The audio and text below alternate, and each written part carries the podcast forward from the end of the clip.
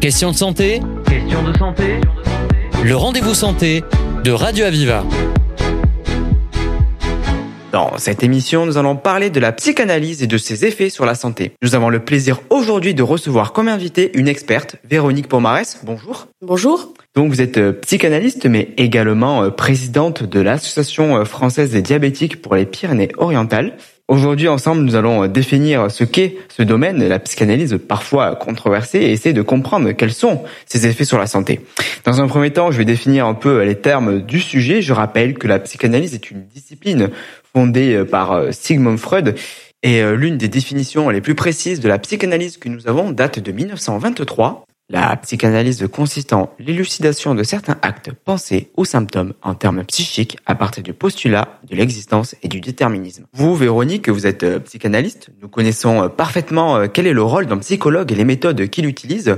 Qu'en est-il concrètement pour un psychanalyste? Alors la psychanalyse, Freud il a dit une autre phrase qui est très importante, c'est advenir en tant que sujet. Nous sommes très sollicités à l'extérieur aujourd'hui et nous ne savons parfois plus qui nous sommes. Donc euh, c'est un espace de réflexion intérieure de nous-mêmes avec un témoin qui nous permet de ressortir toute notre vie, parler, décharger même euh, parfois ses angoisses, ses anxiétés et euh, arriver à trouver à nouveau le cheminement de sa propre vie par rapport à soi-même et plus par rapport à un contexte extérieur. Et vous, en tant que psychanalyste, quel est votre rôle et comment vous allez, entre guillemets, euh, soigner vos patients? Alors, le psychanalyste ne soigne pas. Il aide la personne à devenir qui elle est. C'est différent. Euh, c'est la personne qui va se qui va travailler elle-même sur elle-même. Nous sommes un peu comme des guides de montagne. Euh, nous les accompagnons en montagne, mais nous ne sommes pas devant, nous sommes derrière la personne fait son chemin, fait son, escalade. Nous, nous sommes là pour dire attention, là il y a une petite crevasse, euh, attention à la branche, et la personne va faire son chemin et va prendre ses propres décisions de manière à pouvoir arriver à retrouver de l'énergie psychique. Lorsque nous sommes malades, par quels moyens nous pouvons arriver à déterminer nos besoins, à savoir si nous devons aller voir un psychologue ou encore un psychanalyste alors, quand on est malade, et même quand on n'est pas malade, hein, c'est c'est pas une connotation particulièrement spécifique. Euh, il y a le monde de la santé mentale, parce que nous avons souvent, euh, nous nous occupons du physique. On va courir, on fait des, exercices, on n'arrête pas de faire plein de choses, mais on s'occupe pas souvent de sa santé psychique. Or, c'est une hygiène de vie, et à partir du moment où vous vous occupez de votre santé psychique, vous récupérez euh, un potentiel intérieur bien plus grand, parce que vous vous connaissez mieux. Euh, le monde de la psy euh, est très vaste, et il est déterminé en fonction des besoins de la personne qui recherche de l'aide. Un psychiatre, par exemple, est médecin. Il est formé non seulement à la médecine, mais en plus il est spécialisé en psychiatrie, c'est-à-dire la psychopathologie, c'est-à-dire la maladie du mental. Cette personne peut prescrire, peut vous arrêter quand vous faites un burn-out, par exemple, parce que vous n'en pouvez plus au niveau mental, et va vous aider à retrouver euh, une capacité à vous dégager de cette euh, pathologie. Un psychothérapeute, euh, un psychiatre peut être psychothérapeute. C'est c'est un petit peu le titre euh, le plus complexe avec euh, la psychiatrie, parce que comme la psychiatrie, les gens sont très sollicités. Les médecins n'ont pas trop le temps de pouvoir parler 45 minutes avec un patient. Donc il y a souvent un étayage par une psychothérapie. Alors ça peut être des thérapies différentes, comme l'approche cognitive et comportementale par exemple, mais ça peut être un travail en binôme ou le psychiatre peut lui-même assurer la psychothérapie, mais s'il a du temps disponible. Le, psychothérapeute, c'est en moyenne 7 ans d'études, donc 2 ans plus euh, un master. Donc euh, là, il y a de demande de, contrôle, mais souvent les personnes le font d'elles-mêmes parce que la supervision, quand on s'occupe de la psyché d'une personne, c'est tout de même important de savoir qui nous sommes et si nous ne sommes pas de, euh, travioles nous-mêmes. Il faut arriver à bien se connaître pour pouvoir arriver à rester neutre euh, dans un accompagnement euh, en psy. C'est très important. Donc il y a le psychologue aussi. Je vais vous présenter donc les psychologues. Eux, ils ont étudié la psychologie à l'université. Ils sont spécialisés dans le, la compréhension du comportement humain et les différentes techniques qui peuvent aider la personne à pouvoir arriver à fonctionner avec une meilleure compréhension du monde social c'est pour ça que vous avez beaucoup de personnes psychologues qui peuvent être neuropsychologues, psychologues aux urgences, psychologues oncologues, psychologues euh, de l'enfance et de l'adolescence ou gérontopsychologues. Euh, dans tous les services de santé, vous avez un psychologue qui est à votre disposition quand vous avez besoin d'aide pour mieux comprendre ce qui se passe. Un psychanalyste, il fait plus un travail de sciences humaines. Il peut avoir 12 ans d'études, il peut ne jamais s'arrêter et il y a beaucoup d'écrits. Ils écrivent euh, énormément. Il faut savoir que la santé mentale a 100 ans et pas plus. Et donc, euh, il y a eu vraiment beaucoup de recherches sur la géographie psychique et le fonctionnement de la géographie psychique. Souvent, on entend la phrase euh, d'une thérapie d'inspiration analytique. Bon, eh bien, ils sont allés chercher du côté de la psychanalyse pour pouvoir arriver à approfondir un peu les connaissances. Le psychanalyste, il exerce, il exerce en hôpital. On peut parler de Cynthia Fleury, par exemple, euh, qui a fait la chaire de philosophie à l'hôpital, qui est euh, de, formation psychanalytique. Et donc, euh, le psychanalyste, lui, il va accueillir quelqu'un, souvent dans un espace libéral, où la personne va s'allonger et le psychanalyste va l'écouter. Et là, c'est un espace pour la personne, entièrement consacré à l'écoute de cette personne, elle peut dire tout ce qu'elle veut, tout ce qui lui passe par la tête, toutes ses anxiétés, ses souffrances et même euh, ses réussites, euh, tout. Euh, c'est vraiment un espace, c'est presque un luxe aujourd'hui, on pourrait dire. Véronique, je tiens à rappeler à nos auditeurs que vous êtes psychanalyste. Nous avons dans un premier temps présenté les grandes lignes du sujet. Nous allons aborder après la pause musicale les effets concrets sur la santé. À ceux qui n'en ont pas à ceux qui n'en ont pas. Rosa, Rosa, quand on fout le bordel, tu nettoies. Et toi, Albert, quand on trinque, tu ramasses les verres. Céline, Bataire, toi tu te prends des vestes au vestiaire. Arlette, arrête. Toi la fête, tu la passes aux toilettes. Et si on célébrait ceux qui ne célèbrent pas? Pour une fois, j'aimerais lever mon verre à ceux qui n'en ont pas. À ceux qui n'en ont pas.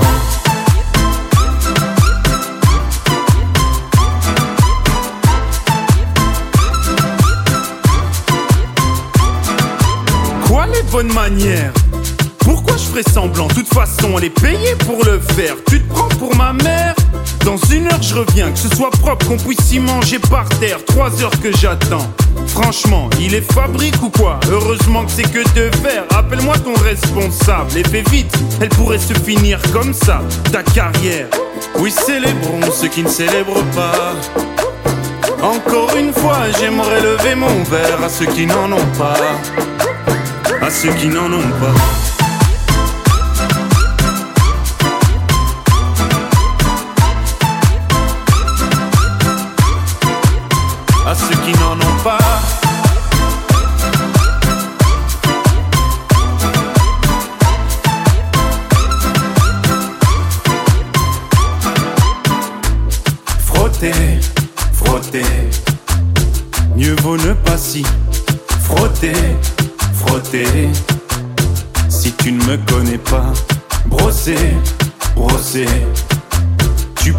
Toujours te brosser, brosser. Si tu ne me respectes pas, oui, célébrons ceux qui ne célèbrent pas. Encore une fois, j'aimerais lever mon verre à ceux qui n'en ont pas. À ceux qui n'en ont pas.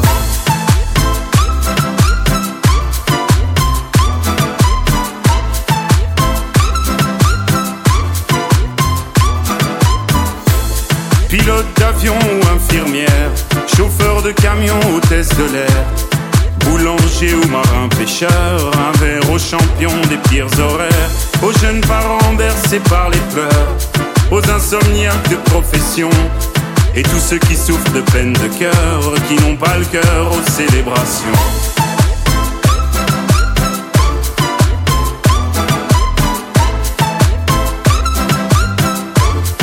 le cœur aux célébrations.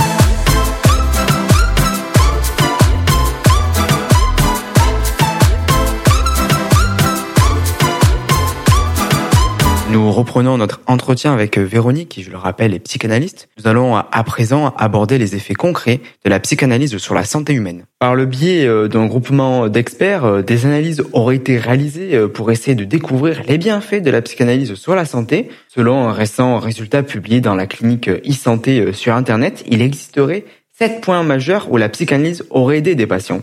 D'après vous, Véronique, en quoi la psychanalyse peut être concrètement positive pour la santé? Euh, quand on tombe malade, on a brutalement euh, une chute de qui, nous sommes vraiment. C'est-à-dire, imaginez, vous avez euh, votre énergie. Alors, je parle d'énergie psychique, c'est ce qui se passe à l'intérieur de, vous-même. Vous pouvez avoir une énergie psychique complètement concentrée, enfin, entièrement trop pleine, c'est-à-dire trop pleine. Vous pouvez avoir, mettons, 40% euh, consacré au monde social, le travail, l'argent, la santé, toutes les représentations possibles et imaginables. Vous pouvez avoir de l'énergie psychique qui être coincée dans le passé.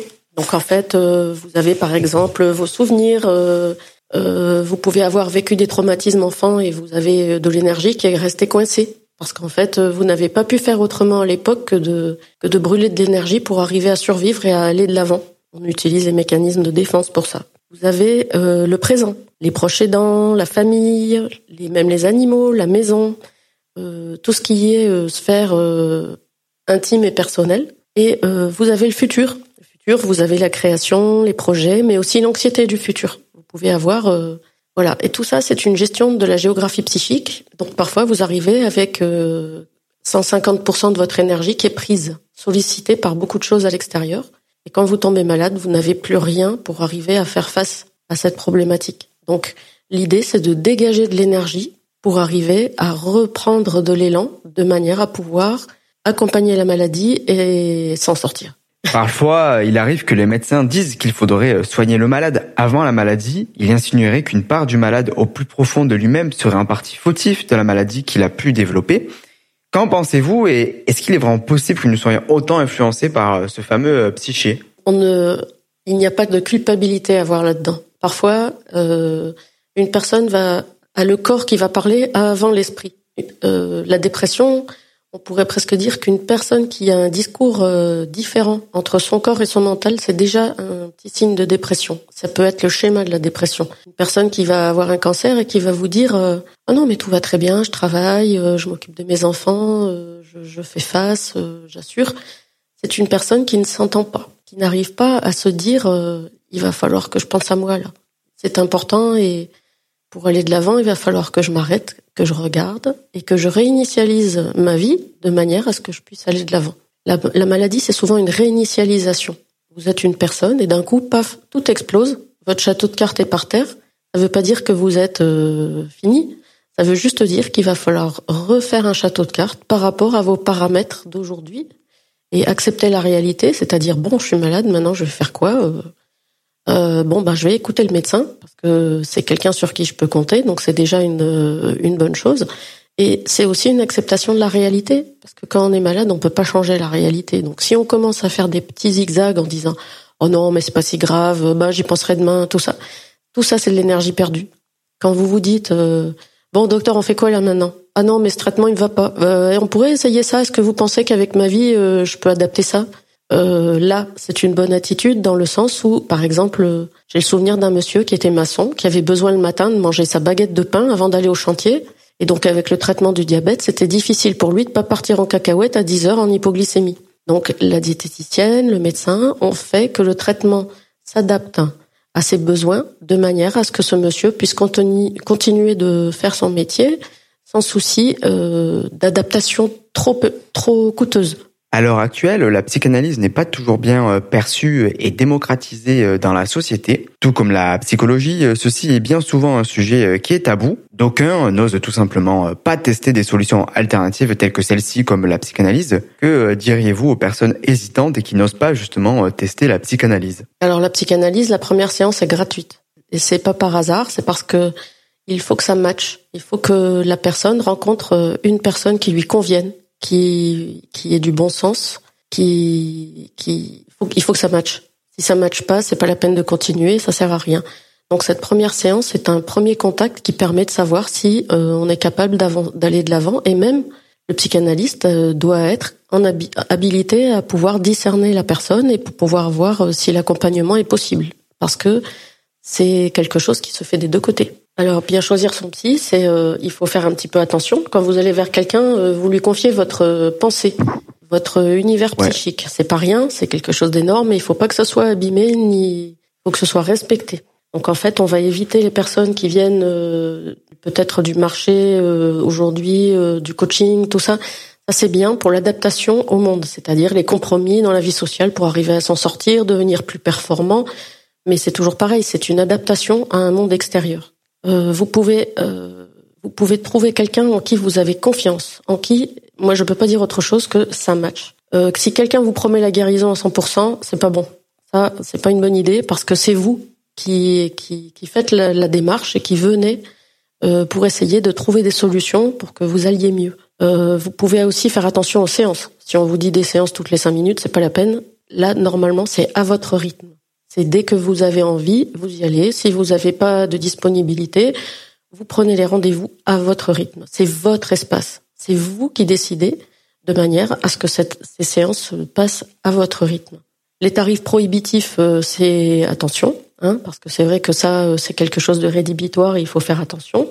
Euh, donc euh, vous pouvez regarder. Et enfin, la réputation, le bouche à oreille, vous pouvez poser des questions. Et à partir de là, vous pouvez faire euh, votre aménagement pour pouvoir arriver à, à, faire vos démarches. Quand vous allez à la salle de sport, là, vous allez trouver quelqu'un qui va vous aider à dégager cette énergie psychique vers un meilleur de vous-même. Eh bien, euh, merci Véronique pour nous avoir donné votre avis euh, sur le sujet et éclairer euh, nos auditeurs sur ce qu'est réellement la psychanalyse. Je rappelle bien évidemment que vous êtes présidente de l'AFD 66, mais également psychanalyste. Merci infiniment. Merci à vous, c'est très gentil. C'était Question de santé. Question de santé. Le rendez-vous santé de Radio Aviva.